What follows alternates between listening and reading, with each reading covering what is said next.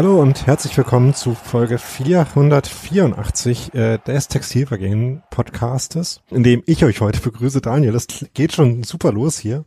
Ähm, wir sind heute ein bisschen äh, anders aufgestellt als manchmal sonst, ähm, ähm, aber werden es, glaube ich, trotzdem hinkriegen, trotz äh, Europapokal äh, Postwochen äh, Rotation hier irgendwie eine Sendung hinzukriegen, die hoffentlich ein bisschen interessant ist.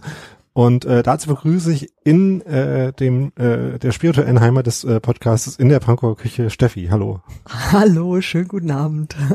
Und äh, woanders in Berlin, glaube ich, vermutlich ähm, scheinbar. sein. Ja, in der Nähe von Hans Martin, äh, der aber leider heute nicht dabei ist, weil er äh, wichtige Arbeit machen muss.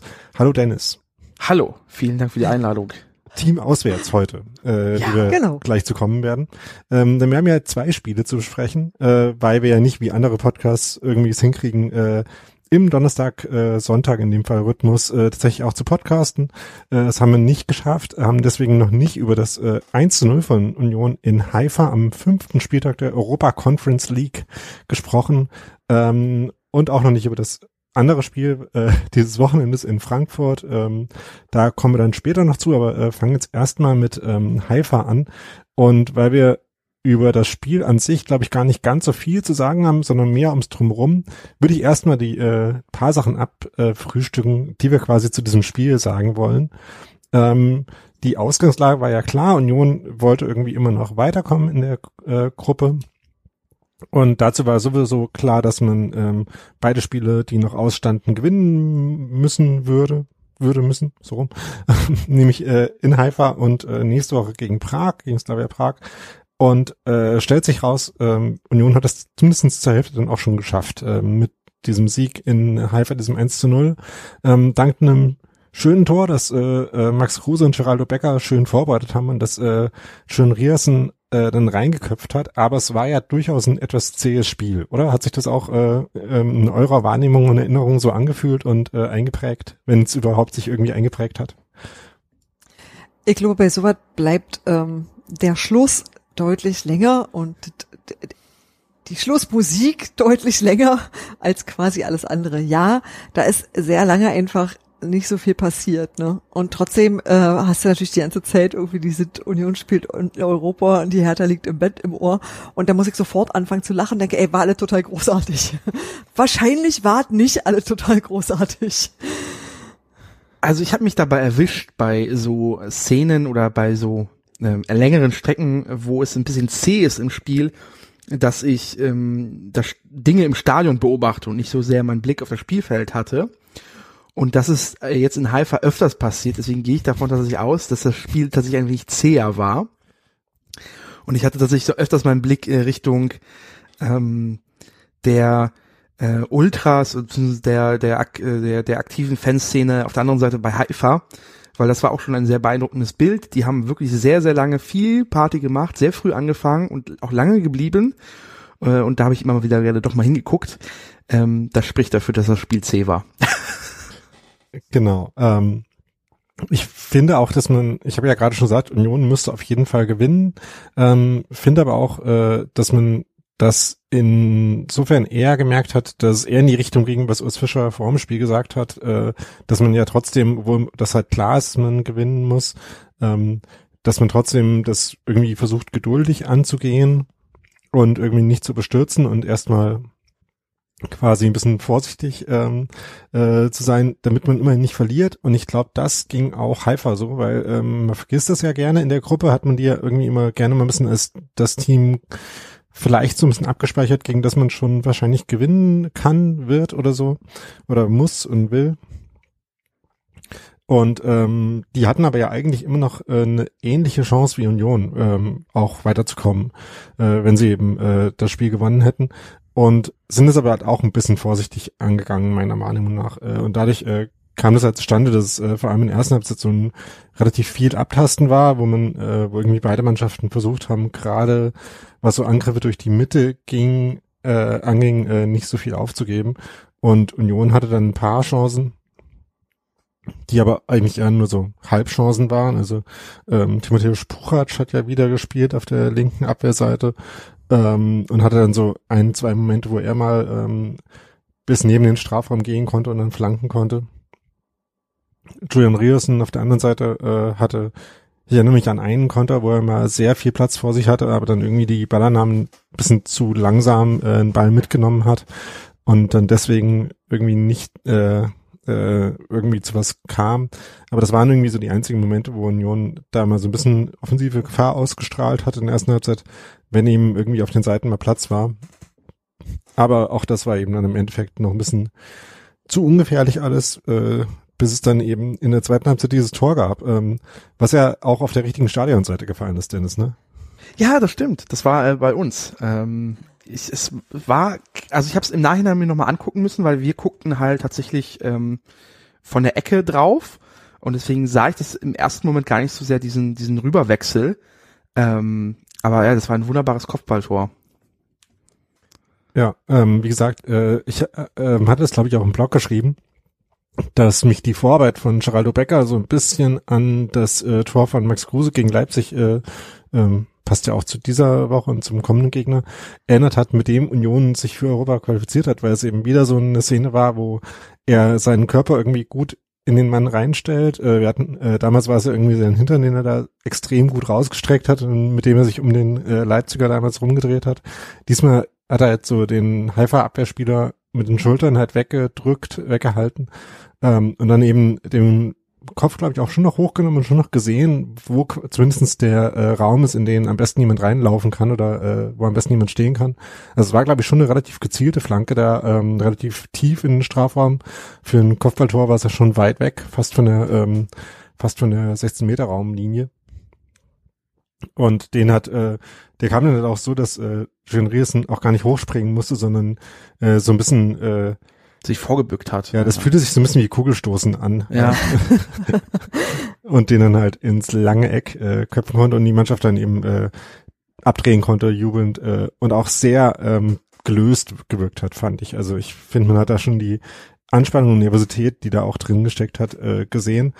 Und dann fand ich, äh, war es danach zwar so, dass man dann dieses Tor geschossen hatte und dann äh, noch so drei, vier Fernschüsse gemacht hat, wo ich mir ein bisschen unschlüssig war, was ich davon gehalten habe. Also ähm, vielleicht waren das schon Szenen, die man noch äh, souveräner hätte ausspielen oder besser hätte ausspielen können zu größeren Chancen. Andererseits waren die es relativ offene Schüsse, ähm, wo schon auch irgendwie was hätte draus werden können. Also fand ich schon verständlich, dass äh, ich glaube Becker war es nochmal und Kruse zweimal da auch abgezogen haben.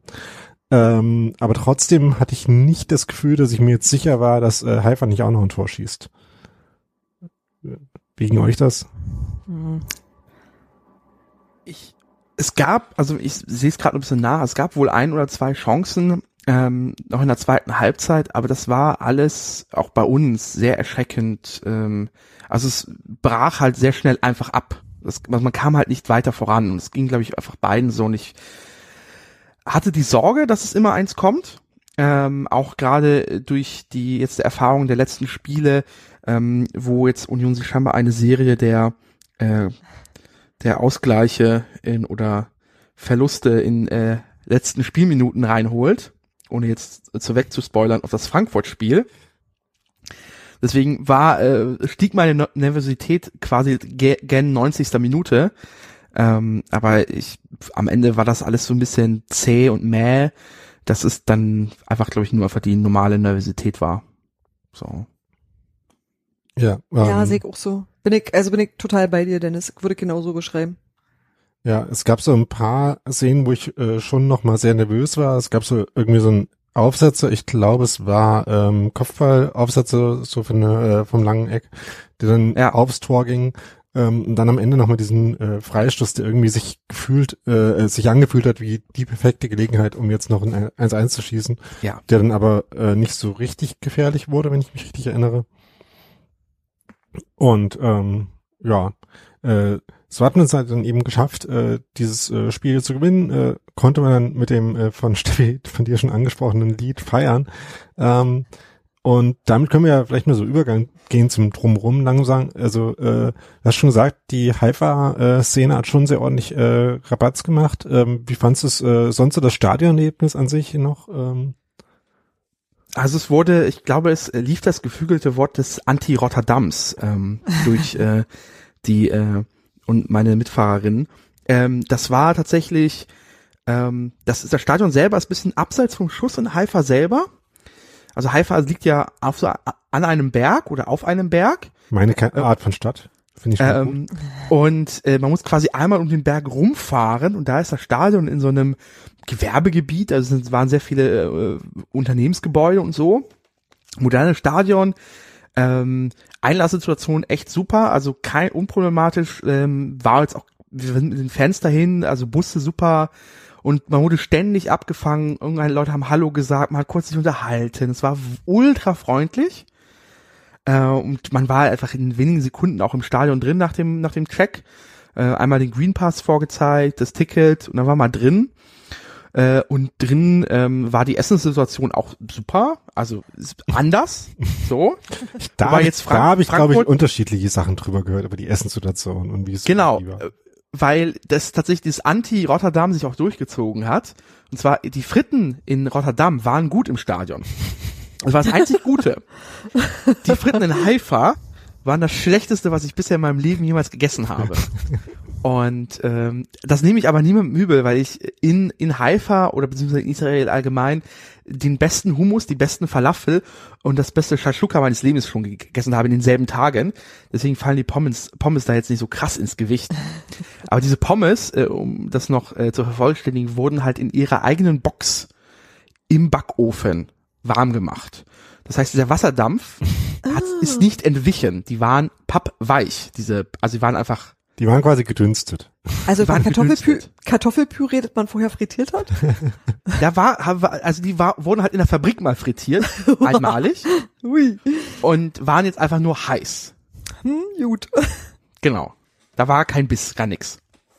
Ja, labbrige Pommes ist noch labbriger als labbrige Pommes, sagen wir mal so in der Konsistenz.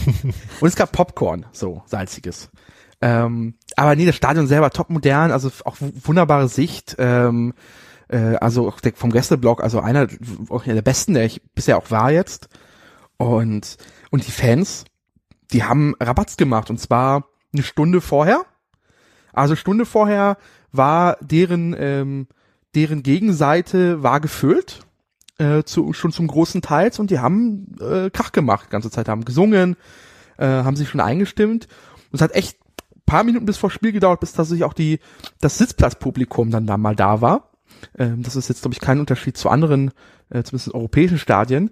Ähm, und haben durchgängig äh, Krach gemacht und unterstützt. Also die sind da sehr dahinter. Finde ich, fand ich sehr gut. Ja. Und äh, sah ja auch schick aus, so mit äh, vielen Ja. Bannern und äh, Fahnen und so. Ja. Ja. Und Ähm, äh, Dennis, Dennis, ihr habt Ja. diese traumhafte minimale Zeitfenster genutzt, ne? Also ihr habt ihr Ja. seid exakt in die Lücke gesprungen, Ja. in dem kurzen Moment, in dem es ging. Das ist aber auch ein bisschen Mut zum Risiko. Habt ihr äh, drüber nachgedacht länger, ob es jetzt eine gute Idee ist beim Losfliegen oder habt ihr gesagt, egal, kommt nur immer, wir hauen jetzt ab und dann gucken wir mal. Ihr Ich wart, schon, habe- ihr wart schon ein bisschen vorher unterwegs, ne? Ihr seid ja nicht irgendwie, ähm, Ja. ihr wart, wart, ihr wart ja eine Woche oder so? Also Ich bin Montag hingeflogen. Ich bin Montag hingeflogen. Und äh, das Ticket hatte ich, das Flugticket hatte ich gebucht, als noch nicht klar war, dass Israel aufmacht. Weil Oh. mir, mir EasyJot versprochen hat, dass ich im Zweifel in einen Gutschein umwandeln kann. kann. Dazu Okay. ja, fuck it, mach ich. War ein, äh, war ein billiger Flug, mache ich. Ist egal. Im Zweifel, wenn das Geld weg ist, ist Geld weg. So. Dann kam tatsächlich die Meldung, Israel will aufmachen. Also habe ich mir Hotels geklickt. und du hattest noch kein und- Ticket fürs Spiel, oder? Richtig. Aber darum habe ich mir am wenigsten Sorgen gemacht tatsächlich. Ähm, ähm, aber dann kam irgendwann dann auch das Ticket zum Spiel. Dann hat man sich den, da habe ich mir noch einen Reisepass besorgt, den hatte ich auch noch nicht. Dann habe ich die PCR-Tests gebucht und es wurde immer realer, immer realer. Man hatte immer mehr Zettel auch ausgedruckt. Man hat dann irgendwann diese Einre dieses Einreiseformular ausgefüllt, hatte plötzlich seinen Green Pass, hatte auf, auf Hebräisch seine Einreiseerlaubnis und Was ist, was ist dieser Green Pass? das ist quasi das, äh, dasselbe wie bei uns mit dem QR-Code. Das weist halt aus, dass du geimpft bist so, und quasi Ah, okay. den, den je- dort jeweiligen 3G-Regelungen teilnehmen kannst. Also Hm. der, den Green Pass gibt's auch zeitlich limitiert, wenn du getestet bist. Und ähm, das äh, kam alles per E-Mail und damit war dann irgendwann Montag 4 Uhr und der Wecker hat geklingelt. Und dann schön in FX nach zum BER, weil von allen Seiten wurde eingetrichtert, ja, es geht nach Israel, nehmt euch Zeit, das dauert alles. ähm, wir müssen durch zwei Sicherheitskontrollen, also man hat nicht nur die normale, sondern es kommt noch mal eine zweite Sicherheitskontrolle, also mit richtig normal alles wieder auspacken, durch Detektoren gehen und überhaupt. Ähm, das war aber so überraschend, dass wir noch, glaube ich, eine Stunde vom Gate saßen, bis dann wirklich der Flug losging. Wir hatten alle Zeit der Welt. Ähm, und da wurde es dann spätestens wirklich real, dass es jetzt wirklich nach Israel geht. Und äh, als dann die Landung da war in Tel Aviv oder bei Tel Aviv ähm, und man quasi äh, das, den ausgezogenen Pulli und die, die Jacke, die man in, in Berlin noch hatte, nicht mehr anziehen braucht, ähm, äh, hat sich das jetzt wirklich echt angefühlt. Und das war sehr, sehr schön. Und dann bin ich halt in Tel Aviv geblieben für paar Tage und dann ist es nochmal nach, Haifa, ist es nach Haifa gegangen. So. Genau. Und, und äh, ja, also ja. also ja, das Fenster optimal genutzt. Also ey, es ist äh, krass einfach nur, wie wie viel Glück man jetzt gerade hatte. Ähm, man ja, also sich trotzdem kaum wart sicher ihr wieder hat. zurück, ne? Jo. Ja. Nee, aber kaum wart ihr wieder zurück wart, Ja. da ging's ja schon wieder nicht mehr. Also es war ja wirklich so exakt die Woche. und, aber halt doppelt getestet. Also zwei PCR-Tests. Ähm, Mhm. Also so sicher habe ich mich noch nie gefühlt, ehrlich gesagt. Ähm, deswegen war das cool. Genau, das äh, wollte ich gerade noch sagen. Also äh, man kommt dann äh, am Flug, äh, man macht vorher schon, bevor man fliegt, einen PCR-Test oder man Genau. äh, und den braucht man, äh, um diesen Green Pass zu bekommen überhaupt, oder? Ähm, Nee, den, äh, den PC, also den Green Pass kriegst du mit deiner Impfung. Du musstest quasi dieses, Hm. diesen QR-Code, diesen europäischen, da hochladen. Und dann ein paar Minuten später kam tatsächlich automatisiert der, der israelische Green Pass. Du brauchtest den PCR-Test, dass du den Flug antreten darfst. Und so. dann am, äh, am Ziel in, in, äh, im, am Ben Gurion äh, Flughafen musst du einen zweiten PCR-Test machen, der ist quasi für deine Einreise nach Israel. Und das ist das, wo man dann erst in so einem äh, Quarantänehotel ist und wartet, bis der äh, irgendwann zurückkommt. Also möglichst in der Genau, du musst in dein 24 Hotel Stunden. und genau, darfst das Hotel nicht verlassen. Du kannst in dein eigenes Hotel schon so. fahren, du kannst auch den, den, die Öffis benutzen.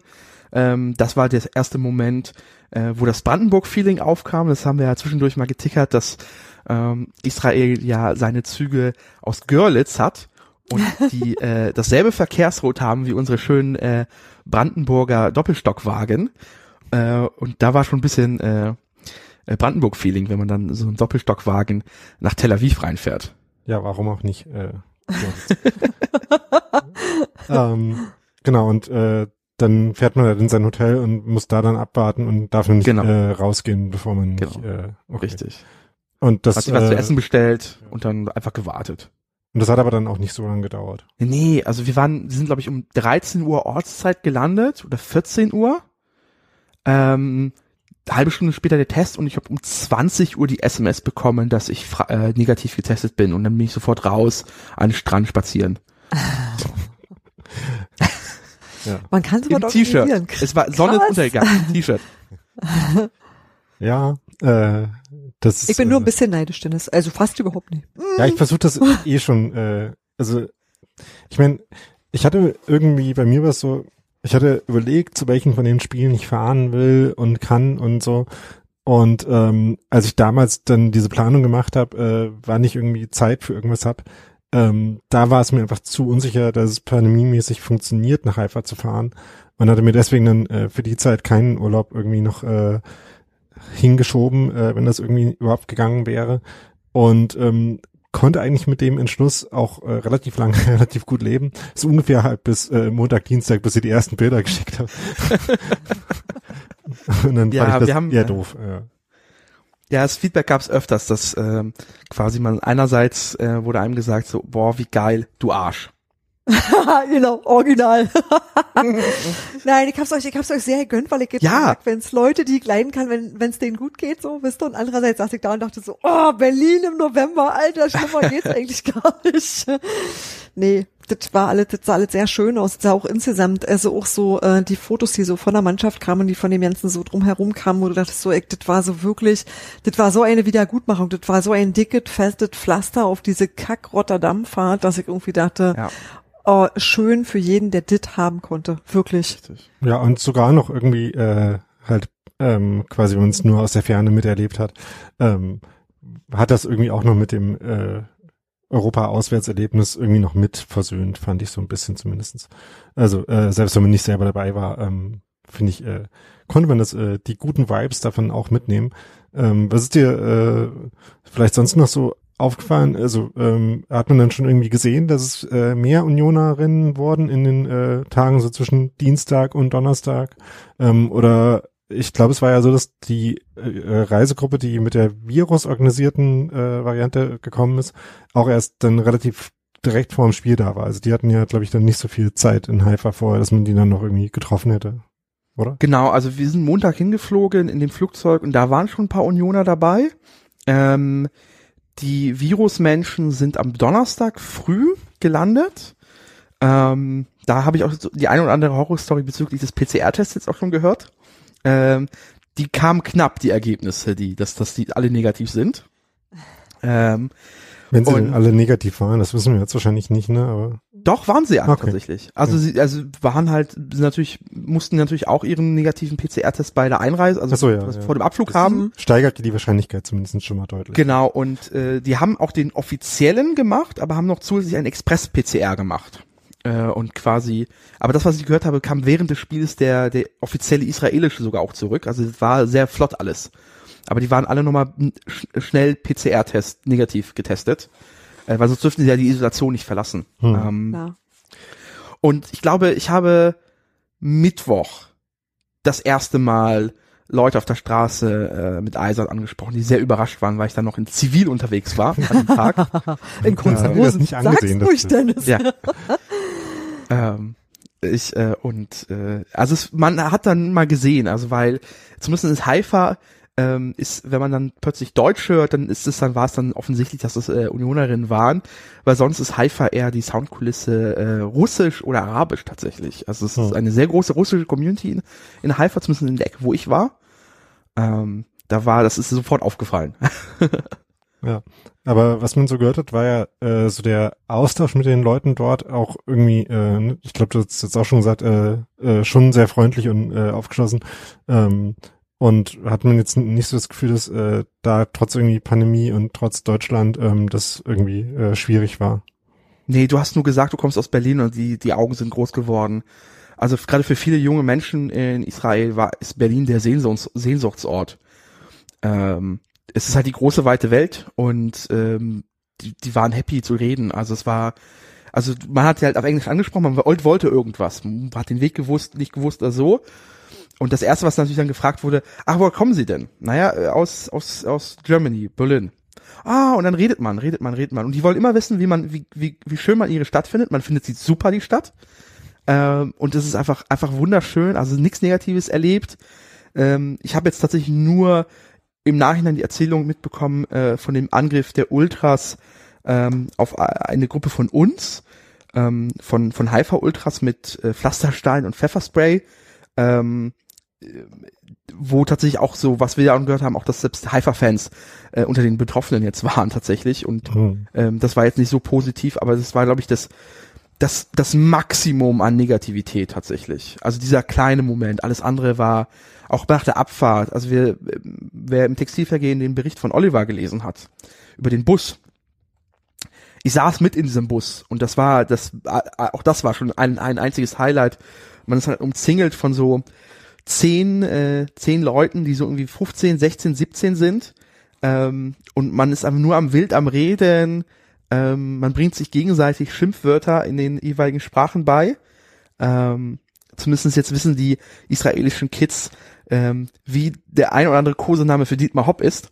Ähm, Ihr habt also Und- grundlegend Wissen vermittelt. Das finde ich Richtig, richtig. ähm, Ja, und es war einfach, einfach super. Ja, ja, es war, oh, das war einfach super. Also man hat immer und auf dem am, am, am Rückreisetag saßen wir im, im Bus und haben mit einer älteren Dame noch äh, echt lange geredet. Und man ist halt wirklich überall ins Gespräch gekommen. Es war immer ultra freundlich. Das ist einfach krass. Ähm, das ist man aus Berlin jetzt nicht so krass, nicht so oft gewöhnt. Ja, und jetzt gerade auch in der letzten Zeit, dass man, äh, da fehlen einem ja so, äh, gerade so spontane äh, Treffen und Austausche Ja. und irgendwie äh, Kontakte, äh, wenn man's, äh, wenn man das Wort noch sagen darf. ist ja fast so schon wie äh, Virus. Ja. Ähm, ähm, äh, ja, das fehlt einem ja halt alles und deswegen, äh, ne, wie Steffi eben schon gesagt hat, äh, hat's mich halt auch total für die Leute, die jetzt äh, da hingefahren sind, gefreut, dass es halt irgendwie alles so ziemlich gut geklappt hat und äh, halt offenbar schon so schön war. Und ähm, ich habe ja noch die leise Hoffnung, ähm, dass wir noch äh, nicht nur, äh, dass wir gegen äh, Slavia Prag nächste Woche gewinnen. Ähm, danke, aber keine Grüße an Feyenoord Rotterdam, die in der letzten äh, Sekunde äh, irgendwie noch das 2-2 gegen Slavia geschossen haben, was dazu führt, dass Union jetzt einfach nur so gegen Slavia gewinnen muss, in Anführungszeichen, und nicht das äh, 3-1 aus dem, Rückspiel, aus dem Hinspiel egalisieren muss, also zum Beispiel 2-0 oder irgendwie 4-1 oder so gewinnen müsste ähm, um das zu schaffen, äh, sondern äh, irgendwie jeder Sieg gegen Slavia würde zum Weiterkommen ins Sechzehntel, Sechzehntelfinale äh, reichen. Was ja auch irgendwie, also ähm, wenn man schon in der Europa Conference League ist, ist das ja, finde ich, auch der richtige Weg, äh, da weiterzukommen, nämlich der mit maximal Spielen und mit maximal Spielen gegen irgendwelche abgestiegenen Teams aus irgendeinem anderen Wettbewerb. Also das ist ja eigentlich. Wer also, denkt sich das denn aus, ehrlich gesagt? Es ist einfach nur die Maximierung der verfügbaren Spiele, die man vermarkten kann, oder? Ja, der. Schon. Da war da irgendwo ein Sendeplatz frei und irgendein Sender hat auch noch ein bisschen Taschengeld. Ey, das ist furchtbar. Ja, einerseits das und andererseits irgendwie so der planbaren Slots für die äh, ähm, jeweiligen äh, Assoziationen. Ne? Also äh, ja. das ist einfach die Wahrscheinlichkeit, dass deine Mannschaft ähm, äh, mitspielt noch und dass du irgendwie den Streamplatz bestücken kannst, äh, dass die noch größer ist. Äh, und ähm, vielleicht auch schon normalerweise ähm, für die Mannschaften, die da dabei sind, auch halt die Zuschauereinnahmen, äh, mit denen man dann noch ein bisschen besser planen kann. Ich meine, es ist jetzt trotzdem nicht sicher, wenn man eine Europa League, ähm, wenn man da in seiner Gruppe Vierter wird, dann kann man ja dann auch schon noch aussteigen, aber die Wahrscheinlichkeit ist halt mal geringer. Ähm, ja, ich glaube, so äh, irgendwie ist das. Ähm, aber das ist ein bisschen so, als würdest du da rausfliegen und dann aber im Paul Rusch Pokal weiterspielen, wisst du? Weil, ja, genau. Pff, warum auch nicht? Ich habe ja noch Zeit donnerstags. Also das ist halt irgendwie bescheuert. Ich kann da nur, kann da nur hoffen, dass äh, dass dieses Sechstel, äh, die 16. Finale äh, nicht so weit entfernt stattfindet, weil das wäre dann, also ich wüsste jetzt nicht nochmal, ich glaube, ich, einer hat irgendwo aufgeschrieben, es wäre auch noch die Möglichkeit, gegen Tel Aviv da zu spielen oder so. Und dachte, ja, einerseits schön, Einerseits würde es dann aber das, die Reisekasse für dieses Jahr wirklich nochmal strapazieren. Ja. ja, das ist ja die Reisekasse für nächstes Jahr. Ja, okay. Ja, von daher. Nee, äh, tatsächlich, es, es sprengt ein bisschen so das normale Urlaubsbudget. Also im Sinne von so viel Urlaubstage hab ich ja nicht. Also es wäre einfach nicht gegangen. Ich wäre tatsächlich einfach in dieser Woche, ich hätte keinen Urlaub gekriegt. Also egal, wie günstig das Zeitfenster liegt, es wäre nicht gegangen. Und das war dann halt so, da habe ich wirklich ein bisschen traurig hinterher geguckt, aber andererseits wirklich, ey, ähm, alles, also alles an dieser Veranstaltung, auch wenn ich sie nur aus der Ferne mitgekriegt habe, hat mich total versöhnt, auch mit dieser bekloppten Conference League, weil ich dachte so, ja. Haifa, Alter, wann kommt man denn mal nach Haifa? Eigentlich nie. Und das war schön. Also, ich war da vor vielen Jahren schon mal, aber ich hätte äh, sehr, also ich wegen jetzt Fußball, mir, wegen Union da? Nee, das nicht. Nee, aber also es gibt schon auch. Warst du mit einem Fischerhut äh, bekleidet in Israel? Dann warst du nicht da. Dafür kann ich nicht mehr garantieren, ob ich da einen Fischerhut hatte. Es war auf jeden Fall, ich glaube, das war äh, offiziell vor meiner Union-Zeit, äh, vor meiner aktiven Union-Zeit zumindestens. Von daher hatte ich auf jeden Fall keinen Union-Fischerhut auf. Aber ich meinte nur, äh, also es gibt auch andere Möglichkeiten, da mal hinzukommen, ne, logischerweise. Ähm, aber jetzt gerade halt auch, äh, ich meine, man fährt ja auch aus keinem anderen Grund gerade weg, ne? Ähm, das macht's ja auch nochmal schwieriger. Ähm, übrigens ist es so, dass ähm, äh, wir nicht gegen äh, Maccabi Tel Aviv in dieser Zwischenrunde spielen können, weil Maccabi Tel Aviv ja auch schon in der äh, Conference League ist. Und ah, okay. dieser, ähm, diese Auslosung, die dann am 13. September, äh, äh, Dezember, ähm, also ne, nächste Woche am äh, äh, Donnerstag ist das äh, entscheidende Spiel und dann die Woche drauf ähm, wird das dann ausgelost. Und die Auslosung funktioniert natürlich auch wieder so, dass die äh, Teams aus der Europa äh, League, äh, dass die gesetzt sind. Wenn es hier, ähm, ah nee, äh, die Webseite von der Union, äh, von der UEFA ist extrem verwirrend. Da steht das nämlich quasi falsch rum. Da stehen äh, die UEFA Europa League äh, ähm, Teams als zweites und da ist Tel Aviv äh, tatsächlich das einzige Team, was schon feststeht. Also theoretisch wäre das möglich, ja. Genau. Und ähm, es kommt da noch drauf an, äh, wie wahrscheinlich da welcher Gegner ist, äh, ob da zum Beispiel noch eine deutsche Mannschaft dabei ist. Das könnte ja theoretisch, glaube ich, noch passieren bei Leverkusen und bei äh, Frankfurt möchte ich beides, also. Gegen die können wir dann nicht spielen. Ähm, okay, also, sehr ja. gut. Äh, Weil ich glaube, es ist kein inniges Bedürfnis, nach Frankfurt oder Leverkusen zu fahren. Ja. Betet nicht. Das ist absolut richtig. Also ich wäre ja auch sehr gerne nach Frankfurt gefahren, äh, möglichst auch nicht im November, aber äh, auch das ging aus den äh, pandemischen Gründen bei mir nicht, ähm, weil ich ja auch hier ähm, im Hochinzidenzgebiet im absoluten bin. Ähm, und da ist dann echt, äh, ähm, nachdem ich jetzt hier schon eine Weile wieder war, ähm, das dann echt nicht mehr vertretbar fand, da hinzufahren. Zumindestens äh, mich dagegen entschieden habe. Ähm, genau, aber also wenn das klappt mit dem äh, mit dem Sieg nächste Woche, dann erfahren wir dann irgendwie, gegen wen wir da spielen. Und äh, es ist tatsächlich so, dass äh, in den ganzen anderen Gruppen, auch wo es jetzt noch nicht feststeht, auch ähm, es noch äh, mehr oder weniger alles irgendwie so 50-50 Sachen sind, dass man wirklich noch nicht weiß, gegen wen man da spielen könnte. Äh, man kann natürlich irgendwie schon mal gucken, ähm, wer da irgendwie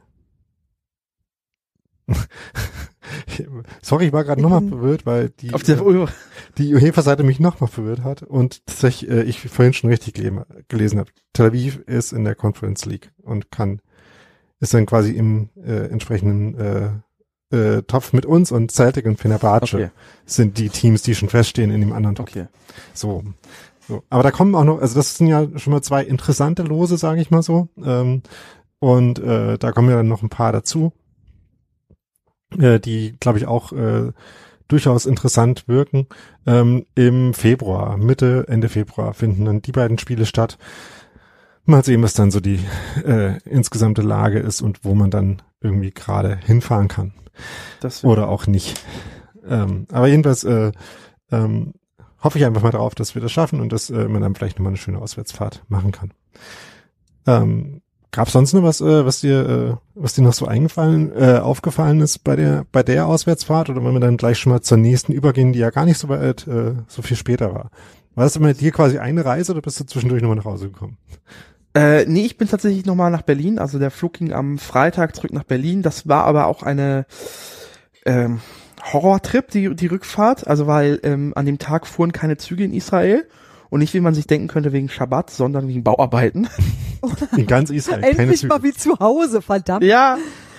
Und äh, ich auf die glorreiche Idee gekommen bin, meine äh, Gruppe zu überreden, lass uns doch Fernbus fahren.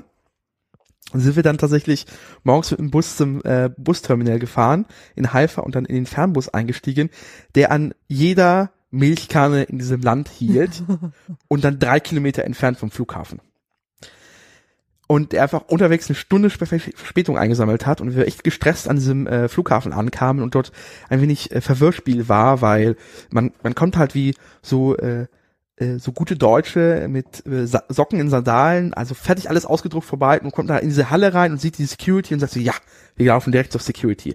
Stellt sich raus, man hätte links und beziehungsweise rechts abbiegen müssen und da sind so kleine Checkpoints, da muss man sich so einen Aufkleber für seinen, Aus äh, für seinen Reisepass holen und dahinter sind die Check-in-Schalter, wo man seinen, seinen Boarding-Pass nochmal ausdrucken muss, weil gleichzeitig die Corona-Kontrolle da stattfindet. Das haben wir erst nach drei, so 25 Minuten Warten in der äh, Sicherheitslinie erfahren. Und dann haben wir noch mal eine halbe Stunde vor diesem Checkpoint gewartet. Ähm, und dieser Checkpoint hatte dann, äh, man kriegt da so einen Aufkleber drauf und dieser Aufkleber entscheidet dann, wie intensiv man kontrolliert wird. Okay. und äh, ich hatte einen Aufkleber bekommen, wo noch was manuell umkringelt wurde. Und ich mir schon Das auf dem Weg zur. Sicherheit dachte so, oh fuck, ich werde heute, ich werde auseinandergenommen. Ich habe heute das große losgezogen. Äh, es ging am Ende. Also es gab wenig Befragung, für, also insgesamt auch hin und bei der Ein- und, und bei der Ausreise. Äh, aber ich musste mich, äh, ich musste einmal alles aus, äh, auspacken in meinem Koffer. Und da wurde wirklich jede Ritze mit so einem Teststäbchen abgefahren, ob das nicht wirklich nur so ein Fitzelchen Sprengstoff sein könnte. Okay. Ähm, äh, und man hat sehr lange gewartet, bevor man in diese Security auch reinkam.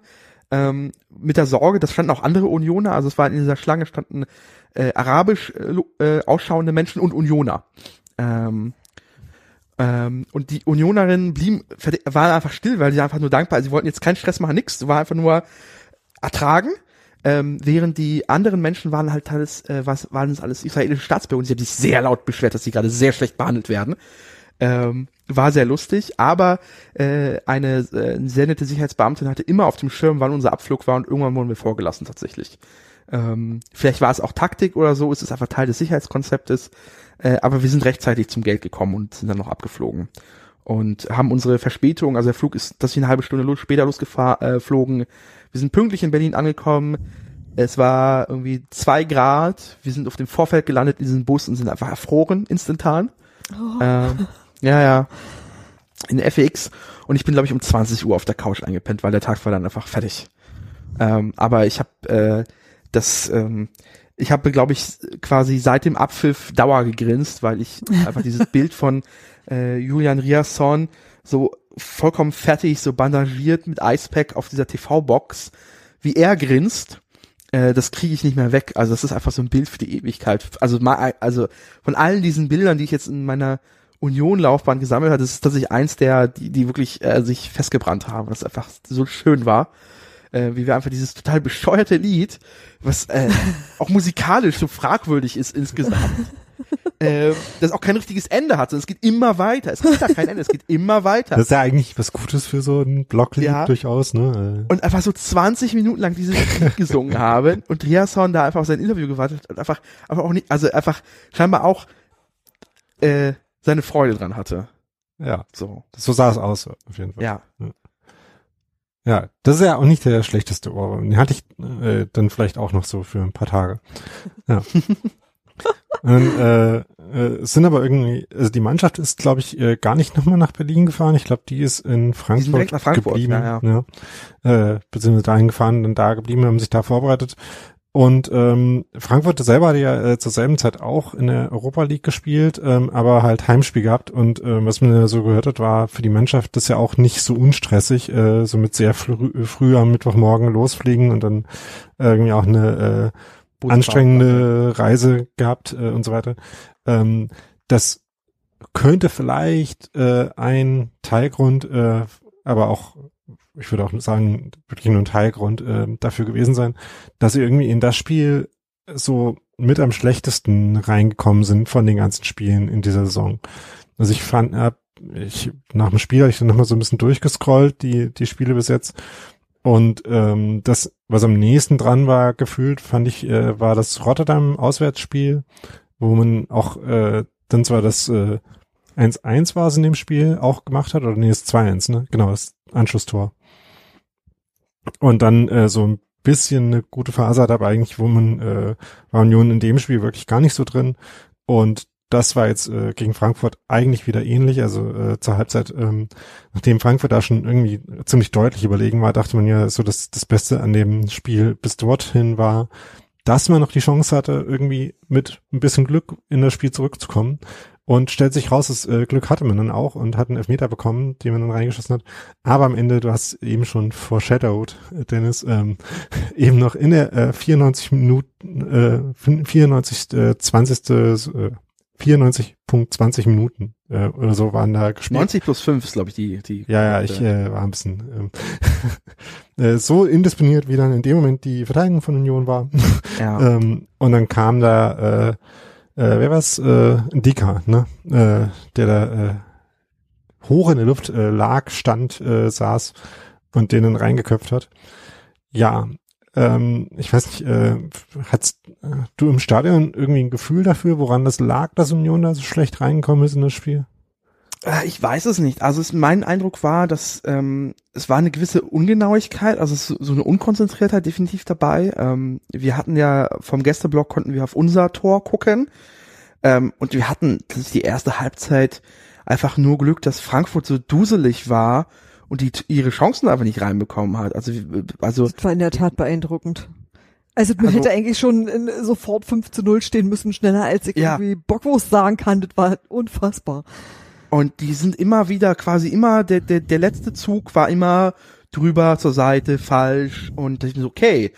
Ähm, also wenn wir dieses Spiel gewonnen, gewinnen, dann wird sich Frankfurt aber so richtig in den Hintern beißen. Oder wenigstens einen Punkt daraus bekommen. Weil die hatten so unglaublich viele Chancen und ähm, waren einfach, einfach ein Tick konzentrierter. Äh, vielleicht auch weniger fertig. Also es war also in diesem so, so einem kleinen Heftchen, was da verteilt wurde, was die Stadion-Magazin schimpfen. Ähm, das ist so ein Faltblatt. Ähm, da, da war halt auch die Rede, naja, wer könne denn jetzt quasi nach der äh, europäischen Doppelbelastung ist da besser raus? Die hatten ein Heimspiel, so. Äh, und Union war halt scheinbar wirklich äh, fertig. Es gab zwar jetzt den einen oder anderen Wechsel, ähm, das habe ich jetzt auch nicht mehr so richtig im Kopf. Ähm, Ähm, können wir gleich nochmal ein bisschen genau. kommen, ja. aber es war unkonzentriert so und es, die Pässe gingen fehl. Ähm, dazu kam noch dieser Rasen, der komplett, weiß nicht, überwässert war, ähm, wo halt auch erst Frankfurt äh, sehr oft ausgerutscht ist, aber auch Union irgendwann nicht mehr den Halt hatte. Äh, und das waren halt so mehrere Faktoren, wo es einfach so ist, okay, das ist jetzt ein, ein, schöner Zweitliga-Grottenkick ähm, zwischen irgendwie zwei äh, Mannschaften, die gerade sehr hoch bewertet werden. So. Hm. Das habe ich dann, glaube ich, so vom, äh, vom Spielerischen und vom äh, von der Dynamik her dann doch nochmal ein bisschen anders gesehen. Aber du hast äh, gerade gesagt, es gab ein paar Wechsel bei Union, die waren ähm, darin äh, bestanden, die dass äh, beide Außenverteidiger, äh, Flügelverteidiger gewechselt waren, nämlich ähm, statt ähm, statt Gieselmann hat auf links äh, Bastian Ochipka war es das erste Mal von Anfang an, glaube ich schon, äh, aber ich glaube, es waren auch fast die ersten, äh, der erste längere Einsatz, zumindest ich glaube vorher dann immer so irgendwie zehn oder fünf Minuten äh, ein oder zweimal gespielt. Ähm, der st äh, stand auf jeden Fall am Platz und Christopher Trimmel kam wieder, nachdem er ja in äh, Haifa auch sowieso gesperrt war, äh, wieder für für Julian Riasson äh, in die Mannschaft ähm, und dann der andere Wechsel war, glaube ich, im Mittelfeld ähm, habe ich gerade nicht mehr im Kopf, wer da noch gewechselt hat, aber ähm, die beiden Außenverteidiger waren die, die äh, so ein bisschen dann im Fokus standen. Ähm, Chipka, weil man sich so gefragt hat, okay, warum jetzt gerade er und nicht Gissemann, ähm, weil Gissemann ja in Haifa auch nicht ja, gespielt ja. hatte, wie gesagt. Ähm, ich äh, habe jetzt auch nicht so wirklich eine Theorie. Ähm, ich meine, vielleicht war Gissemann einfach ein bisschen angeschlagen und äh, nicht so ganz fit. Ähm, Ochipka hat in dem Spiel dann aber auch nicht so eine große Rolle gespielt in, in keine Richtung, würde ich sagen. Weil wenn es als Linksverteidiger ein Spiel gibt, wo du äh, gerne auch mal versteckt werden kannst so ein bisschen, dann ist es gegen Frankfurt, weil die ja bekanntermaßen äh, überhaupt keine äh, rechten Außenspieler, äh, äh, Rechtsaußenspieler haben und da auch eh nicht angreifen, weil eh alles über links und Kostic geht.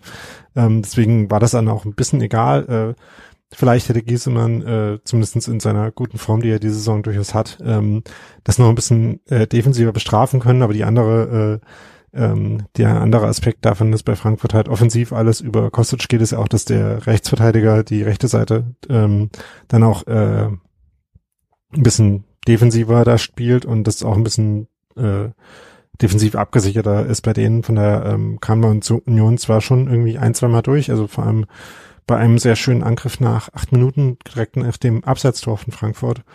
Aber ansonsten ging da halt auch nicht so viel. Da und für Christopher Trimmel war es ein schwieriges Spiel, ne, äh, Steffi? Ja, naja, das hat man gesehen. Also Christopher Trimmel ist ja jetzt äh, eigentlich an und für sich in einer, wie ich finde, sehr guten Phase. Also der hat sich, der hatte irgendwie am Anfang der Saison mal so ein bisschen, äh, ein bisschen geschwächelt und hat sich jetzt total gefangen, weil die letzten Spiele toll. Aber ich glaube, es gibt Menschen, die dann doch einfach jünger und schneller sind und dann auch weg. Ja. Und äh, einer oder der eine Mensch, auf den das zutrifft, ist halt irgendwie Philipp Kostic. Und ähm, da hatte ich zwar an der einen oder anderen Stelle ähm, gelesen, dass äh, man Trimmel da vielleicht hätte austauschen sollen, aber bin ich mir gar nicht so sicher, weil ich jetzt nicht das Gefühl hatte, ähm, dass Union da jemanden hat, der genau. das äh, wesentlich besser hätte machen können. Also ich meine, der ähm, Sehe genauso. Der, die reine Geschwindigkeit ist ja jetzt auch nicht die Kernkompetenz von Julian Riason.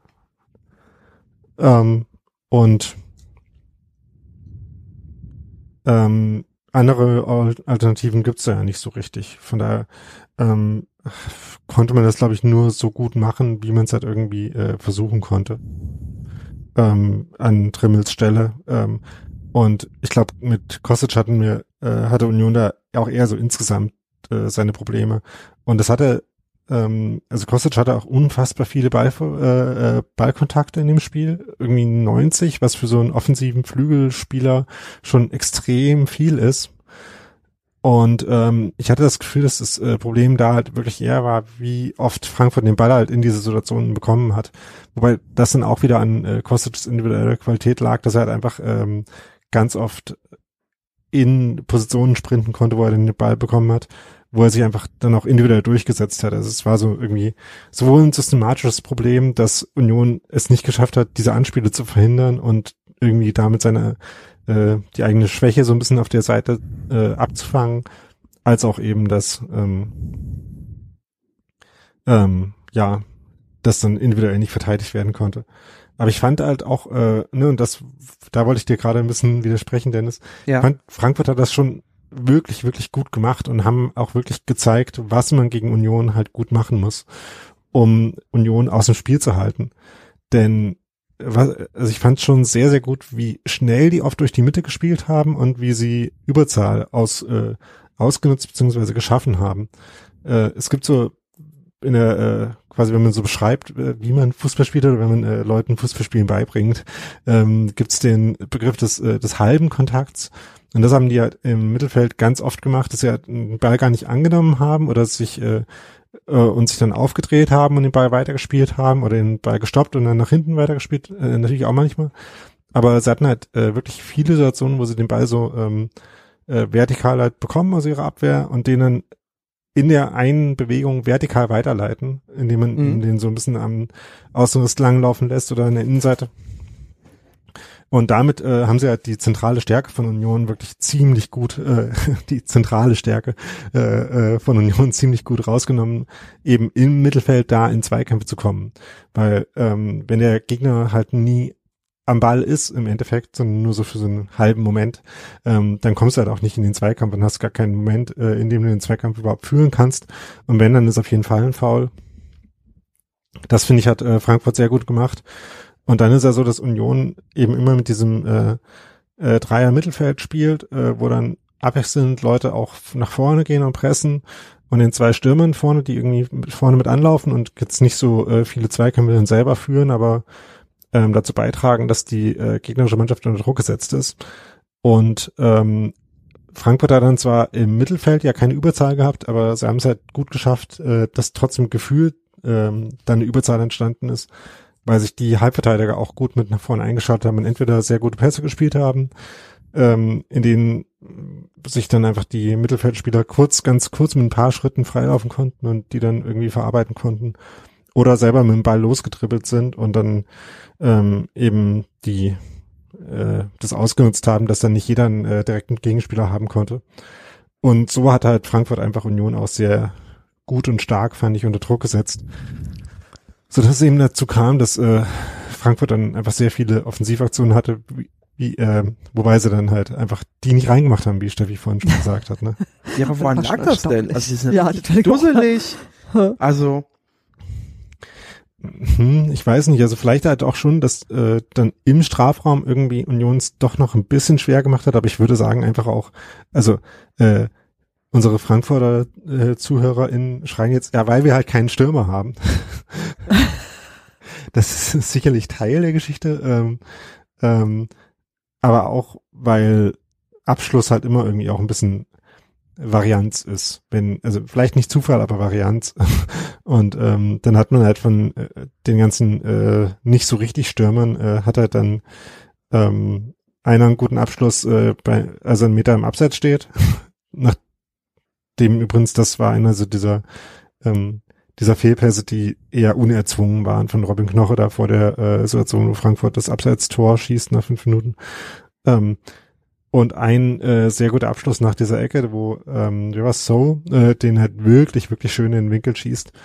Und ansonsten waren halt äh, die Abschlüsse nicht ganz so gut. Ähm, ich würde sagen, das ist so eine Mischung aus Zufall und halt keine richtigen Abschlussspieler sein.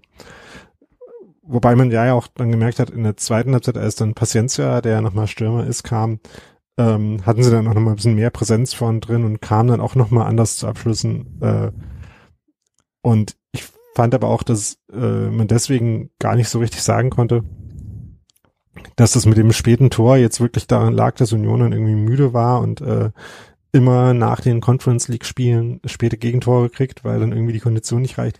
Das war zwar jetzt so, ähm, aber es hätte halt auch äh, jede andere von den sechs, sieben richtig guten Chancen von Frankfurt reingehen können. Ja, Und die hat Union ja richtig. vor der 95. Minute zugelassen. Von Ja, daher, ja. und das, da kann ja Union quasi nichts dafür, dass Frankfurt halt erst die allerletzte macht. Ähm, Ich weiß natürlich, dass es immer, also ich fand Frankfurt wirklich relativ furchteinflößend und ich denke mir Ja. bis jetzt mit wenigen Mannschaften in dieser Ja. Liga so, also das war halt wirklich so, was ein Monster, meine Fresse. Das war schon wirklich sehr beeindruckend. Und äh, trotzdem habe ich hinterher, also wir sollten sagen, man guckt sich dieses Ergebnis an und denkt so, was, nur 2 zu 1, krass. genau. genau also das, ist war eher ja. so, oh, wenn du das Spiel gesehen hast, ist dieses Ergebnis tatsächlich für Frankfurt immer noch unfassbar schlecht. Und Richtig, Union das so, meinte ich, das Alter, haben meinte wir ich. Glück gehabt. Ja. Und Also trotzdem wenn das- natürlich so, vom Gefühl her, ne, wenn du natürlich irgendwie in der letzten Minute der Nachspielzeit ein Tor kassierst und denkst so, haha, ich dachte, ich komme hier mit einem blauen Auge davon, Ja. ja. doch nicht. Ja. Das äh, macht natürlich dir nicht unbedingt gute Laune, aber trotzdem muss ich mal sagen, ich habe also Frankfurt hat das un unfassbar verdient gewonnen. Ja. Also da möchte ich Ja. wirklich gar keinen Zweifel dran lassen. Ja, also ich glaube, dass, äh, also wir waren irgendwann zum Ende hin, hatte ich auch das Gefühl, okay, also wenn wir jetzt die, wenn wir den Punkt jetzt mitnehmen, das war okay, krass. ähm, Ja. so. ähm, aber ja, am Ende ist es, glaube ich, dann jetzt auch jetzt, ähm, ich glaube, da muss man jetzt nicht so viel Verlust diesem, oder muss man nicht sehr lange diesem einen Punkt jetzt nachweinen. So. Ja. Ja, ähm, das habe ich ja auch im Blog geschrieben, dass äh, man sich irgendwie manchmal mehr über ein Ausgleich, äh, über ein äh, Niederlagentor als über ein Ausgleichstor ärgert, wobei man bei dem anderen ja zwei Punkte verliert, die man äh, sonst geholt hätte. Und wenn es jetzt nicht gerade darum geht, dass der Konkurrent dann halt äh, quasi den davon direkt profitiert und es äh, darum geht, direkt vor denen zu stehen, dann ist äh, so dieses äh, Ausgleichstor ja in dem Sinn schlimmer. Ähm, aber ich war schon auch äh, ziemlich bedient. Ich war halt, es hat mich halt, dieses Spiel hat mich halt fertig gemacht, weil ich ähm, einfach so unfassbar anstrengend fand, diese ganzen Angriffe von Frankfurt zu sehen. Aber ich dann halt auch dachte, äh, beziehungsweise wir äh, hatten das auch äh, äh, im, in unserem Chat äh, zwischendurch gesagt, dass die Mannschaft halt schon hingekriegt hat, sich irgendwie in dieses Spiel auch reinzubeißen und äh, irgendwie dann ähm, ähm, irgendwie dann auch da äh, zumindest sich so ein bisschen zu stabilisieren. Und äh, das fand ich halt dann schade, dass es am Ende halt doch nicht gereicht hat äh, und hatte dann erstmal, äh, sag ich mal, für den Rest des Sonntagsabends dann keine Lust mehr auf Fußball in irgendeiner Weise. hab, hab dann auch auf den Leckerbissen äh, äh, äh, äh, Leverkusen gegen Leipzig verzichtet, also mir sonst Oh. nicht sofort in voller Länge angeguckt hätte und bin irgendwie spazieren gegangen. Ähm, ja, Äh, Das ist nicht so, dass ich mich nicht geärgert hätte, Daniel. Ja. Das ist irgendwie ja nicht Ja. der Punkt. Das ist nur so, dass ich irgendwie etwa zwei Stunden später sagen konnte, naja, komm, es war schon auch irgendwie verdient, die schon klar. Ja. Das jetzt- ja. Also, es löst immer noch keine Glücksgefühle aus. Ja, aber andererseits sind äh, Spiele gegen Frankfurt Felix sowieso immer äh, äh, relative Offensivfestivals. Da ist halt immer richtig was los. Und auch da wurde ich nicht enttäuscht, muss ich mal sagen. Das war schon, also es war schon noch ein richtiges Frankfurt-Spiel. Ja, wir hatten ja letztes Jahr das äh, 3-3 mit dem unfassbaren Tor von äh, Max Kruse, nachdem Union schon 2-0 geführt hat und dann 3-2 zurücklag und dann Die mögen den da nicht so, ne? 85. 86. Minute irgendwie Max Kruse diesen wirklich unfassbaren Schuss hat. Äh, ich glaube, ein Dropkick war es äh, in Winkel. Äh, und das 5 zu 2, bei dem Union äh, ein Schussverhältnis von 25 zu 10, also auch von 5 zu 2 hatte. Das waren ja schon zwei weirde Spiele. Ähm, Ich finde äh, total schön, Dani, dass wir jetzt einfach über die anderen Frankfurt-Spiele reden. Und in der Saison davor äh, gab es ja das äh, äh, Tor von Christopher Lenz gegen Frankfurt. Ähm, wenn ich äh, genau, äh, als, es, als der Frankfurt-Block leer war, aber noch nicht wegen Corona-Kram. Ähm, auch wenn es nicht so weit davon entfernt war. Ähm, Corona gab es da, glaube ich, schon, schon, aber eben noch nicht irgendwie in unserem Bewusstsein. Und das äh, ähm, 2-0 zu Hause gegen Frankfurt, da hatten die noch einen Stürmer, der äh, äh, humorlos äh, Flanken reingeköpft hat. So hätte das halt irgendwie auch aussehen können jetzt im Wochenende. Aber was ich noch sagen wollte, ähm, wir haben ja jetzt bis jetzt noch nicht so viel besonders äh, Positives gesagt über das Spiel von Union äh, Perspektive aus. Aber ich fand schon, dass ähm, auch wenn sie nicht viele Angriffe hatten, die Angriffe, die sie hatten, waren eigentlich gar nicht so schlecht gespielt. Und da Mhm. kam irgendwie schon hin und wieder was raus. Also äh, jetzt nicht so unfassbar viele Torchancen, aber dafür, dass äh, Union halt so wenig offensive Spielanteile erstmal hatte, ähm, haben sie es dann eigentlich ganz gut geschafft, äh, irgendwie die Räume auf den Außen zu besetzen, um dann anspielbar, anspielbar zu sein, wenn es mal durchs Mittelfeld, also wenn erstmal die Spielauslösung so funktioniert hat, die hat halt äh, sehr viele Fehler gehabt, auch weil Frankfurt da gut Druck gemacht hat. Ähm, und sind dann ja schon auch ein paar Mal in den Strafraum gekommen. Äh, und dann gab's halt äh, bei der Elfmeterszene, ähm, wurde ja dann teilweise aber nie gefault, nachdem er vorher den Ball im Spiel behalten hat. und sich gegen drei Frankfurter da irgendwie so durchgetankt hat. Das war halt so eine äh, Szene, wo man auch halt einfach die Klasse von Taiwo Aboni nochmal gesehen hat, nachdem er Ja. vorher in dem Spiel äh, gab es zwei Bälle, die auf ihn gespielt wurden, wo er so halb durch war. Einmal ähm, wurde er noch bedrängt und hat den Abschluss nicht gefährlich hinbekommen und einmal wurde er vor dem äh, Abschluss abgedrängt.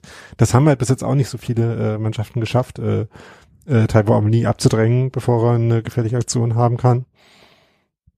Ja, und äh, du hast gesagt, du hast äh, ganz genau gesehen, dass der Ball nicht im Aus war. Also auf mich wirkte es so, als wäre er im Aus. Aber mir wurde jetzt auch schon öfters gesagt, so diese Perspektive, wir hatten tatsächlich aus dem Gästeblock, wirklich, konnte man wirklich gerade runter gucken, ähm, selbst dass diese Perspektive verz, äh, verzogen sein könnte. Ähm, und der, der ähm, Linienrichter stand ja wirklich drei Meter davor. Der wird sicher besser gesehen haben tatsächlich. Aber ich dachte mir so, oh, das wird jetzt abgepfiffen. So. Ist aber nicht passiert. Aber es in diesem Spiel ist viel nicht abgepfiffen worden. Also da wurde Ja. sehr viel toleriert. Ähm, daher ähm, hatte ich mir dann auch nicht mehr groß gewundert, dass mal vielleicht doch mal das Glück auf unserer Seite ist äh, in Sachen äh, Schiedsrichter. Ähm, aber ja, also ich glaube im Nachhinein hat glaub, der VR dann entschieden, das war drin. So. Ja. Ich wusste gar nicht, dass er so prüfen darf, sowas. Ja, doch, äh, das äh, ist ja dieses berühmte, irgendwie in der Angriffsphase kann man prüfen, ob irgendwas kaputt war an dem Tor Ja. und das zählt da nicht. Äh, ich fand die äh, Kameraeinstellung auch nicht komplett äh, aufklärend, aber ich hatte schon das Gefühl, dass es eher noch drin war. Ähm, Ja. Und dann war es halt so, dass da, äh, wie gesagt, äh, aber nie setzt sich gut durch.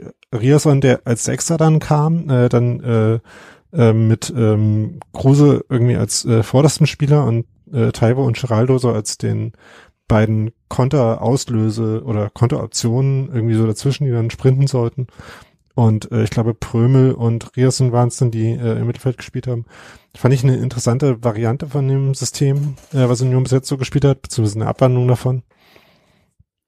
Ähm, und wie gesagt, damit sind sie ja schon ein bisschen reingekommen. Rierson spielt dann bei dem, bei der Elfmeterszene zumindest einen, einen guten Pass und gibt aber nie halt die Gelegenheit, gefault zu werden. Und dann gab es ja noch die Chance von Vogelsammer, wo er halt, äh, was sehr lustig gewesen wäre, fast noch das äh, 2-1 hätte machen können. Ähm, Ja. Das wäre dann vielleicht eine etwas große Provokation der äh, nicht, der nicht Union Fußballgötter gewesen. Aber ich hätte es genommen. Von der, äh, und dann, äh, dann gab es noch den äh, Schuss aus 30 Metern von Julian Riersen, den ich auch sehr lustig gefunden hätte, wenn das noch ein Tor gewesen wäre. äh, nach der, nach dem Erlebnis von ihm am Donnerstag und nachdem Union irgendwie sowieso ständig mit seinen Flügelverteidigern Tore schießt, hätte das auch noch äh, gerade gepasst. Aber wie gesagt, äh, insgesamt geht das Ergebnis schon auch in Ordnung und ich habe jetzt auch nur äh, das ist ja der Vorteil davon, wenn man ein paar Tage später erst aufnimmt. Bis jetzt konnte ich mich damit sogar schon so weit versöhnen, dass ich sogar das Rasenfunksegment über das Spiel mir noch angehört habe, was ich dann, was ich gestern noch verweigert habe, das zu tun. äh, das ging jetzt mittlerweile auch schon. Von daher komme ich, glaube ich, auch damit darauf langsam klar, äh, was da passiert war. Das wäre es auch, glaube ich, äh, was es zu dem Spiel an sich zu sagen gibt, oder fällt euch noch was ein? Ja, Also- ich, ich habe das dümmste Foul der Welt gesehen. Ach so, das, Ach ja, das stimmt. ja, ja. Ach, ich habe keine Ahnung, was das sollte. Ob das eigentlich nur so eine, also so eine War's ein Geste war. Zeitspiel? Ja, weil ich weiß es, ich weiß es, nee, ich meinte den Geraldo Becker. Ja, ja, das, Ähm, äh, Ja, beides. Aber auch Ich hab- die, die, die, die, als Becker da geschubst hat und wollte einfach nochmal was rausholen zeitlich. Ich habe keine Ahnung, was das soll. Ich konnte es mir überhaupt nicht erklären. Ich habe mir das komplette Gesicht runtergefallen. Ich dachte, was war denn das? Das war gerade eben, äh, was sollte das sein? War das einfach nur eine dämliche Bewegung, wo er jemand auf die Schulter klopfen wollte und dabei übertrieben hat? Oder wo er einfach, also, das gibt ja manchmal so Dinge, da hast du manchmal mehr Schwung, als du gerade denkst und denkst dann, hoch, was hat er denn jetzt gemacht? Aber das sah so, also das sah völlig bescheuert aus. Das kam so aus dem Nichts und ich hab's überhaupt nicht verstanden. Ja. Also, kann mir das jemand erklären? Ähm, nee. Also ich, äh, Ja. das war, also, nur das, was du gesagt hast, war irgendwie auch mein innerer Monolog. Also die Szene war ja, äh, äh, Becker äh, schießt einen ins Aus oder dribbelt einen ins Aus, äh, kommt zurück aufs Spielfeld und schubst dann in dem Moment von hinten äh, den Frankfurter, der den Einwurf machen will, um. Ja. Das war schon äh, reichlich strange. Ähm, ich habe heute gehört, äh, dass äh, Frankfurter gesagt hatten, dass es da eigentlich auch Rot für geben müsste. Das fühlt sich so an, weil es halt so quatschig ist und so äh, nichts mit äh, irgendwas zu tun hat und dann irgendwie so ein aggressiver Akt ist. Glaube ich aber äh, laut Regelwerk, da steht halt einfach nicht drin, dass Schubsen rot ist, sondern nur schlagen, treten, spucken und wahrscheinlich jetzt husten noch. Ich weiß nicht, irgendwas vergesse ich glaube ich noch in der Aufzählung. Äh, deswegen ist es an sich kein Rot, aber ich hatte es erinnern, ähm, in der NBA gab es in letzter Zeit so ein paar Szenen, wo sich irgendwie äh, aus verschiedenen Gründen äh, auf dem Spielfeld geschubst oder geschlagen wurde. Ähm, zumindest mussten da jetzt nicht Leute irgendwie fünf Minuten lang äh, festgehalten werden, weil sie äh, quer über den Platz gerannt sind und noch jemanden schlagen wollte, wollten. Unter anderem, weil der Frankfurter, glaube ich, noch reichlich verwirrt davon war, was da jetzt Ja. Ja, also, das war ja genau, hat- Spiel. Nee, das war ja, genau. Genau. der war auch aus dem Himmel überrascht, dass da jetzt was kam. Ja. Und ich glaube, zur äh, so, allgemeinen ich- Frankfurter Beruhigung hat dann das 2-1 noch beigetragen. Äh, sorry, Ja. Steffi, ich wollte. Nee, nee, ich wollte ja nicht weiter sagen. Ich habe, wie gesagt, ich glaube, dass es dem Frankfurter ein bisschen so ging wie mir. Dass er dachte, so, äh, was, was denn jetzt? Was, was ist mit dir nicht richtig? Also das war irgendwie so, hä? Ja, äh, also So völlig so anlasslos, weißt du? Ja. Das war, glaube ich, das, was mich daran so, so irritiert hat. Also das habe ich einfach, war mir nicht klar. Also in Kurzform, äh, Geraldo, lieber so Körpereinsatz wie bei der Vorlage gegen Haifa, weniger so. Ja. das ist ja, ist, äh, das, Ja. Äh, genau, aber äh, gut, dass ihr das noch erwähnt habt, weil wollte ich auf jeden Fall noch zur Sprache bringen, diese Szene, weil die so strange und doof war. Ja. Ich fand, das Einzige, was mir noch aufgefallen war, halt das, das Lutegelb, ähm, wo er dann fürs, fürs Zeitlassen das Gelb kassiert hat und trotz des Gesehenen des Gelbes sich nicht aus der Ruhe hat bringen lassen. Äh, aber die paar Sekunden haben dann trotzdem nicht gereicht. So. Ja. Die haben dann gefehlt, irgendwie so, eine halbe Ja. Minute. Ich, ich fand noch äh, komisch, dass es überhaupt fünf Minuten Nachspielzeit gab. Äh, weiß nicht, äh, habe das bis jetzt auch noch nicht verstanden, wo die herkamen, weil ich, ich meine, klar, es gab den, äh, den Videocheck. Hat der so lange gedauert? Ähm, Es gab ein paar Verletzte, die ein bisschen lagen, mh, so. Vielleicht das, gut, aber. Den, den Videocheck hatte ich, glaube ich, äh, nicht mehr so richtig auf dem Schirm gehabt und äh, der erklärt, also der erklärt zumindestens den Unterschied zu, zu den drei Minuten, die es einfach immer gibt, egal was Ja. passiert ist. Äh, das äh, geht dann wahrscheinlich insofern schon auch irgendwie in Ordnung. Äh, so dass man damit irgendwie jetzt halt leben äh, muss, aber halt auch kann, wenn man halt immer noch vor dem äh, Club der Mannschaften, die irgendwie da, äh, wo die halbe Liga 18 Punkte hat, da liegt ja Union jetzt immer noch ein paar Punkte davor und äh, hat ja auch jetzt die Chance, äh, in den restlichen Spielen jetzt noch ausstehen. Äh, ja, jetzt noch gegen ähm, Leipzig und gegen Freiburg. Das sind so nominell ja nochmal zwei äh, schwerere Spiele in der Liga, aber auch gegen äh, Kräuter Fürth und Bochum äh, mit Sebastian Polter noch. Äh, das sind ja Spiele, die eventuell auch ähm, äh, so von der Konstellation her äh, gut aussehen, auch wenn äh, für Union, was jetzt die einfacheren und was die äh, komplizierten Spiele sind, so von äh, äh, in Bezug darauf, äh, wo man das Spiel machen muss und wo man irgendwie, ähm, wo der, das gegnerische Konzept einem gut passt, äh, ist ja nicht ganz so ähm, so klar vielleicht. Aber jedenfalls gibt es da noch ein paar Chancen, äh, noch ein paar Punkte zu holen und ähm, sowieso wäre eine, eine Hinrunde mit äh, 20 Punkten ja auch schon eigentlich gar nicht so schlecht.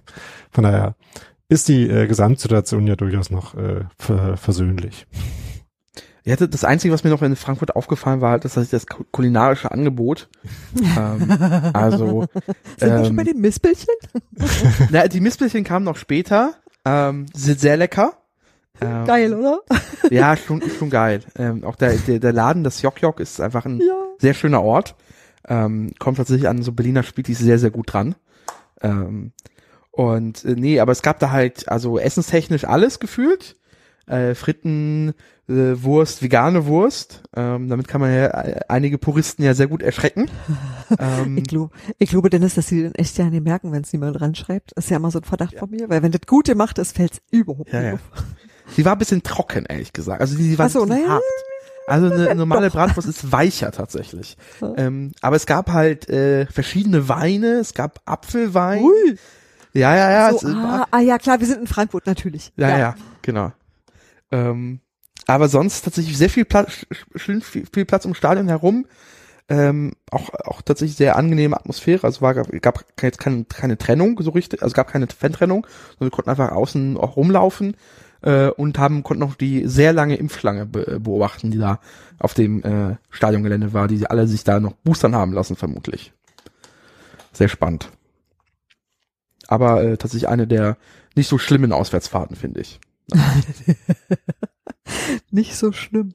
Das, Ja. das okay, Dennis. Das ist so in der Schlimmigkeit, Okay. muss man die Auswärtsfahrten immer ja bewerten. Ja, ich, ich glaube ja so ab, ab November werden die alle irgendwie ein bisschen doof. Also natürlich außer du fährst ins Warme, ist ja klar, aber Ja, es ist halt. also ich, äh, also sollte es die pandemische Lage, ich vermute mal nicht zulassen, ähm, aber irgendwie im Winter nach Kräuter Fürth ist jetzt, auch- jetzt auch noch nicht so richtig überzeugt oder nach Bochum. Nee, naja, Ähm. halt in Fürth, wie gesagt, also, also ich habe mich bei Fürth ich mich wirklich geärgert, weil ich mag äh, nach Fürth fahren. So, ich mag Ja. nicht Fürth, aber ich mag in Fürth sein. Ich mag Essen in Fürth und ich finde Fürth an und für sich schön. Und ähm, das möchte ich aber eigentlich, wenn es äh, nettes Wetter ist. Also ich will das Ja. halt nicht in bei Bähwetter. ich, man sucht sich ja nicht aus. Ja. Richtig. Ich hätte ja äh, Freiburg im Winter durchaus irgendwie charmant gefunden. Äh, also wenn halt richtig Winter, aber ähm, irgendwie so jetzt um die Zeit irgendwie auch noch nicht so ganz. Äh, von daher schwierig. Ähm, wie ist denn das Gefühl? Ähm, hat einer von euch, äh, eine von euch äh, vor, am Freitag oder äh, und oder am nächsten Donnerstag gegen Prag ins Stadion zu gehen? Äh, naja, das ist tatsächlich so, dass ich ähm, Leipzig nicht, das schaffe ich nicht. Ich hab äh, halt, ich hab das Freitagsproblem der werktätigen Bevölkerung. Aber ähm, also ich bin einfach nicht in Berlin. Und äh, Prag ist halt tatsächlich extrem davon abhängig, wie äh, sich das alles so weiterentwickelt. Ich finde tatsächlich so Olympiastadion, da verteilt sich das ganz gut. Ähm, das, Und das ist so ich, zügig. Ja, das fand ich irgendwie so, wo ich dachte, das fand ich jetzt nicht irgendwie beängstigend. Und ich, ich muss auch dazu sagen, ich habe halt auch diese dreimal die Woche testen. Ich bin hier impft, geboostert, genesen, alles, ich habe alle durchgespielt und denk mir, mehr kann ich eigentlich nicht richtig machen. Und ähm, dit Open Air und mit genug Abstand finde ich eigentlich, würde ich glaube ich machen. Ehrlicherweise. Und ähm, Försterei kommt extrem immer darauf an, so jetzt so vom, nur vom Gefühl her, gar nicht vom nicht vom Wissen her oder von irgendeiner Einschätzung, ähm, da kommt es drauf an, wie voll das sein darf. Und da weiß ich halt, das war mir das letzte Mal, zu, also Vollauslastung kann ich mir gerade überhaupt nee, also das steht momentan auch nicht zur Debatte, das ist glaube ich allen klar, aber das kann ich mir gerade auch überhaupt nicht vorstellen. Ja, geht mir ähnlich. Also ich war jetzt ähm, beim Derby, ähm, hatte ich so gemacht, dass ich, äh, wir sind früher angereist, dass wir auch in der S-Bahn wirklich Platz hatten. Ich bin auch sehr lange am Spiel noch geblieben und wirklich auch in der leeren S-Bahn wieder zurück. Ähm, und im, im Stadion selber da an die, so an die Ecke, wo ein bisschen mehr Platz ist, aber selbst da an der, an der gefühlten Waldseite, wo es normalerweise immer ein bisschen luftiger sein könnte, äh, war es das beim Derby nicht und das war mir zu viel und ähm, ja klar, man kann, also ich hätte zwar durchgängig Maske tragen, aber es fühlte sich nicht gut an. Ähm, das wird vielleicht jetzt Freitag nochmal anders, wo jetzt die, die Zuschauerinnenzahl reduziert ist. Aber ich werde das, glaube ich, morgens äh, früh entscheiden und dann halt gucken, ähm, weil auch gerade die Rückreise, also man kann halt, also das Spiel ist halt um 2030. Also ich möchte jetzt auch nicht so bis eins warten, bis man so entspannt zurückreisen kann, ohne in so einer ähm, S-Bahn, wo es runtertropft, äh, zurückzufahren, was zum Beispiel äh, nach dem Spiel im letzten ähm, sogenannten Heimspiel im Olympiastadion, im städtischen Olympiastadion war, wo es tatsächlich in der S-Bahn doch schon sehr eng war, weil die Abreise dort nicht gut war. Und das ist das ist Ding, was mir für Prag dann zu Sorgen macht. Ähm, die Abreisesituation ist da nicht geil tatsächlich, weil es Mhm. sehr eng ist, gequetscht ist, diese S-Bahn auch gefühlt äh, viel zu selten kommen. Ähm, also wenn sie die S-Bahn in einem höheren Takt mal die Leute wirklich wegschaffen würden äh, und da auch dann die die Leute dafür sorgen, dass nicht irgendwie alle auf den Bahnsteig stürmen und quasi bei der ersten nächsten Gelegenheit sich in diese S-Bahn quetschen, sondern ein bisschen in Ordnung wäre, dann könnte ich es mir überlegen. Und aber der Vorteil ist, dass Prag jetzt noch so weit weg ist, äh, also pandemisch gesehen, Ja. ähm, dass ich mir jetzt über Prag noch keine Gedanken mache ähm, und Freitag tatsächlich nach Tagesform entscheide. So. Ähm, und mich dann vielleicht wirklich an so eine Ecke stelle, wo ich weiß, dass ähm, die aus äh, Sichtgründen nicht so beliebt ist und ich da meinen Platz habe. Ähm, und dann natürlich durchgängig maskiert und vorher äh, getestet ähm, und zusätzlich halt geboostert und was man alles so macht, äh, hat. Ähm, aber das ist dann äh, Entscheidung für Freitag. Hm. Ja, äh, bei mir war es ja so, dass beim Derby unter anderem deswegen ging, weil ich wusste, dass ich in der Woche davor und danach ähm, insgesamt einfach relativ wenig Kontakte habe äh, und das dann äh, einigermaßen geht, es äh, einerseits halt äh, das äh, Risiko an sich zu minimieren und irgendwie zu monitoren, ob da irgendwas passiert ist. Ähm, das Gefühl hatte ich halt jetzt äh, beim zum Beispiel mit dem Zug nach Frankfurt fahren nicht. Ähm, da war mir das halt einfach äh, zu unsicher. Und ähm, jetzt äh, bei dem Spiel gegen Prag zum Beispiel ähm, muss ich auch noch äh, überlegen, ob es quasi eine Weise gibt, wo man äh, mal so die äh, Gesamtexposition halt irgendwie so niedrig ist äh, außerhalb vom Stadion. Also äh, wie gesagt, weil im Stadion ist da, da glaube ich echt das geringste Problem.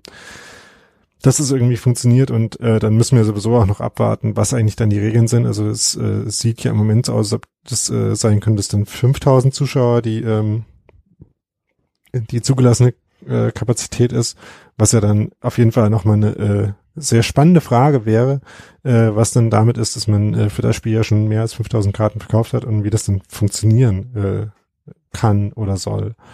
Aber ähm, das ist, glaube ich, dann was, was wir besprechen können und werden, äh, wenn wir wissen, was, was da für Sache ist Genau. und wenn es da irgendwie Beschlüsse zu gibt. Genau.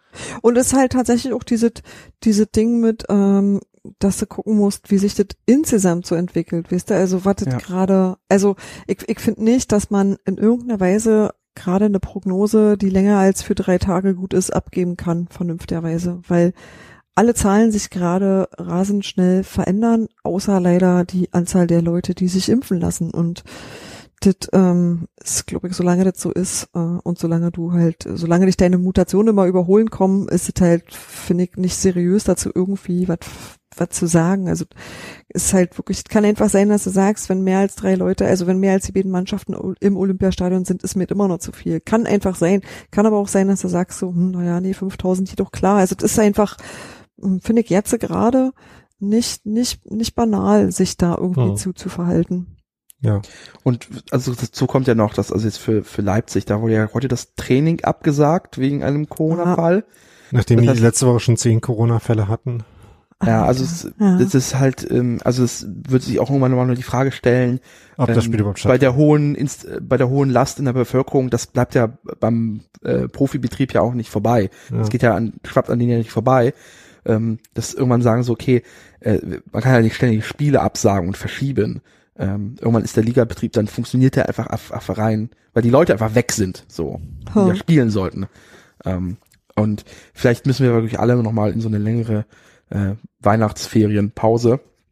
Und das betrifft dann auch. Vielleicht gibt's mal wieder eine Winterpause, haha. Ja. ähm, Naja, aber an das Schulen ist, geht sowas ja auch. ja. Nee, aber es ist tatsächlich, also das kann man, also äh, wenn man es halt, wenn man nicht aus bestimmten ähm, Indikationen sich einfach jetzt gerade kategorisch ausschließt, ist es tatsächlich was, was man echt äh, bedenken muss am Tag selber und wie man seine Kontakte vorher und nachher ist. Also wenn ähm, äh, wenn ich weiß, dass ich irgendwie mich äh, vorher paar Tage ähm, äh, ohne große Kontakte bin und danach und quasi das riskieren kann, vielleicht mir was im Stadion zu holen und aber dann zu Hause bleibe, ähm, das ist halt so, das sind so viele Variablen Ja. ähm, und ich würde auch da niemandem was vorwerfen. Ähm, das keine Ahnung, das ist äh, so schwierig. Und ich, tatsächlich, was mir helfen würde, wäre, wenn es tatsächlich der Ligabetrieb abge also jetzt unterbrochen würden würde. Das würde mir die ganze Schwere der Entscheidung einfach nehmen, weil Ich weiß, also ja. also beim Leipzig-Spiel ist es glaube ich alles noch nicht so, so also es ist halt Leipzig, so muss ich nicht sagen. Also es ist ein Heimspiel, aber es ist Leipzig. Ähm, beim Prag-Spiel ist es ja tatsächlich so, dass es tatsächlich da um was geht, Hm. auch wenn wir ich und Max Kruse ja bisher nicht so viel von Europa hielten. ähm, Sehr ähm, schön. Ihr beten seid es also, okay. ähm, äh, ist jetzt tatsächlich so ein bisschen Ehrgeiz da. So und äh, aber ich äh, werde, werde jetzt würde da jetzt auch nicht hinterher weinen, wenn ich das Spiel ähm, nur vom Fernseher aus gucken könnte. So oder vielleicht auch erst gar nicht. Weil es jetzt mal Aber ich weiß, was du meinst, Dennis. Ich würde auch total, ich würde dankend annehmen, wenn mir irgendjemand äh, diese ständig entscheiden müssen, reagieren Ja. müssen, irgendwas abwägen müssen, mal abnehmen könnte und einfach sagt, ist nicht, tschüss, Feierabend. So, Genau, damit könnte ich, glaube ich, für besser vier Wochen. leben. Genau. Ja, Ja, und das wäre ja auch, äh, also den Gedanken hatte ich auch schon, das wäre ja auch aus dem Grund wünschenswert, dass man halt dann idealerweise die Sachen, die dann äh, irgendwie verschoben sind, irgendwie unter besseren Bedingungen halt einfach äh, machen Ja. könnte. Ähm, ist halt nur sehr, äh, sehr zu befürchten, dass äh, es dazu halt nicht kommen wird, obwohl ja die äh, WM ja aus äh, super äh, äh, wichtigen und äh, drängenden Gründen im Winter stattfindet und gar nicht im Sommer. Aber da kann Aber, ich nicht. Ich ja ähm, Darts, das müssen die denn ohne mich machen. Ja, ja, nee. Also, aber also wirklich, also ich, auch so eine Verschiebung wäre mir auch dankbar, weil ich irgendwie gesagt, dass äh, Mitte Dezember das städtische Olympiastadion auch nicht als den, mein Sehnsuchtsort empfinde. Das geht ja auch Hertanen, HertanerInnen so. So, ähm, Übrigens, äh, da müssen wir nochmal kurz eine äh, Podcast-Empfehlung aussprechen an den äh, Hertha Base Podcast.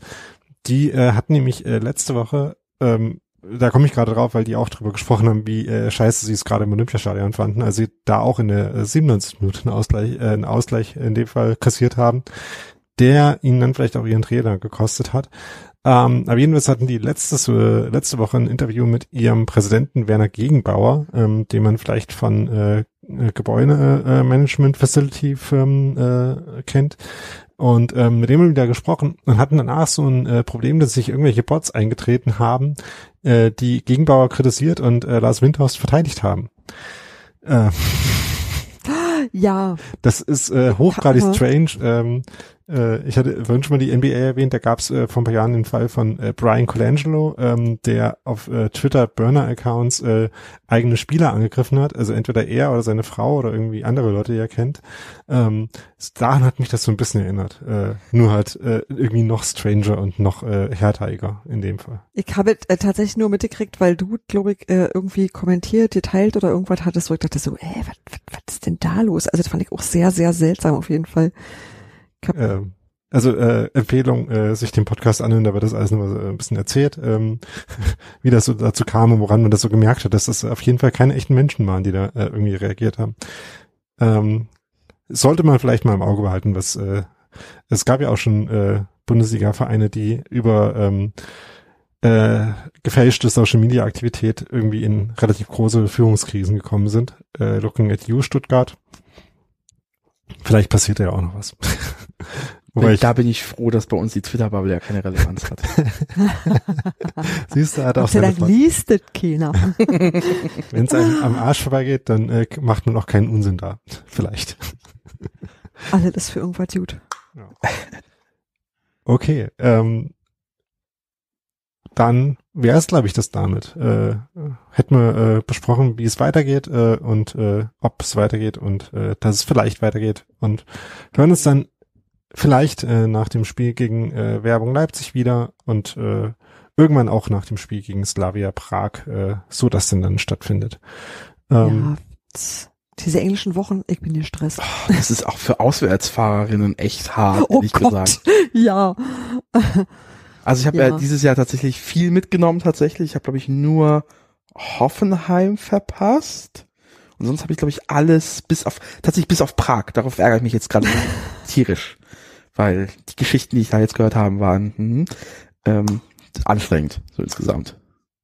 Ja, etwa, ich, ich glaube, Haifa war besser, aber Prag war auf jeden Fall auch sehr, sehr gut. Also Ja. in Prag sein war sehr gut. So, der Teil. Ja. genau. Auswärtsfahrten, ein spezielles Kapitel. Äh, gerade, tatsächlich gerade in dieser Saison. Ich glaube, ohne Auswärts hätte ich überhaupt keine Union gesehen. Also nicht wahnsinnig viel, so. Ja. Dennis, ich habe mich sehr, sehr gefreut, mit dir zu podcasten. Vielen Dank für die Einladung. Auch wenn ich so fußballerisch, fußballerisch nicht so viel beitragen kann. Na, Das mache ich hier seit 20 Jahren, das ist alles okay. ja, Musste Daniel heute alleine tragen. genau. Taktik. Daniel, Daniel musste Fußball machen, Daniel musste Studio machen, Daniel musste eigentlich alles machen. Das fand ich ähm, auch, das hat auch sehr gut funktioniert. Danke, Daniel. Äh, danke, danke. Ähm, aber fänd's trotzdem nicht schlecht, wenn äh, ein bisschen mehr von der Stammbesetzung vielleicht nächste Woche auch sich äh, wieder äh, aufraffen und äh, Zeit haben kann, ähm, wieder mitzumachen. Und dann, äh, wie gesagt, hören wir uns hoffentlich alle wieder. Genau. Tschüss, Steffi. So machen wir das. Tschüss, Dennis. Tschüss, ihr Lieben. Tschüss.